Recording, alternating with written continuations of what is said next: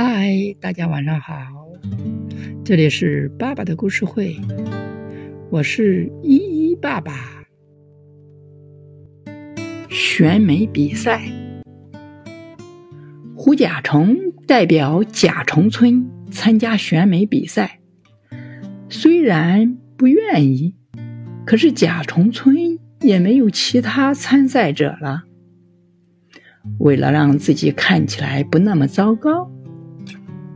胡甲虫努力的学习才艺，学习跳舞和唱歌，还经常把自己的一对翘翅擦得锃亮。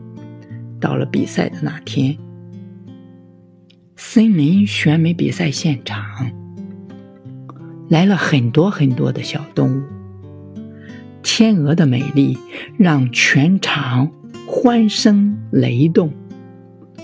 最后一个出场的就是虎甲虫。虎甲虫心里异常的失落。舞台的幕布拉开了，虎甲虫鼓起勇气冲上了舞台。天啊，好漂亮的小家伙啊！全场都惊呆了。最终。虎甲虫获得了本届选美的冠军。